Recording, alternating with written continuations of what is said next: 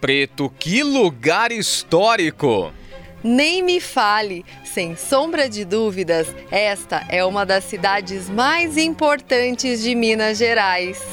Grande parte da história do Brasil aconteceu aqui, né? Sim, e bem aqui, no centro histórico, onde nós estamos neste exato momento.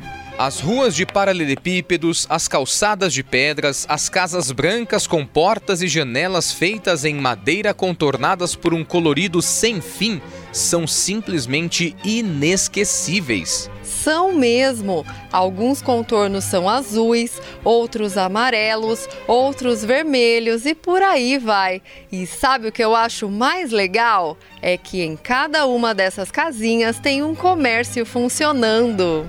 É verdade! Tem loja de souvenir, banco, sorveteria, cafés, restaurantes e muito mais. E o que é aquilo bem ali, no meio da Praça Tiradentes?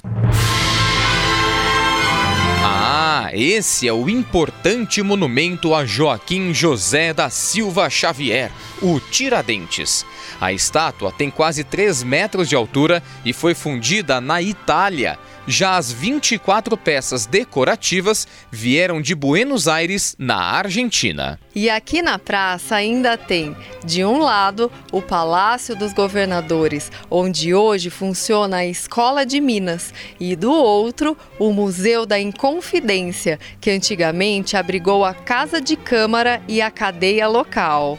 Declarado em 1980, Ouro Preto foi o primeiro bem cultural brasileiro inscrito na lista do Patrimônio Mundial da Unesco.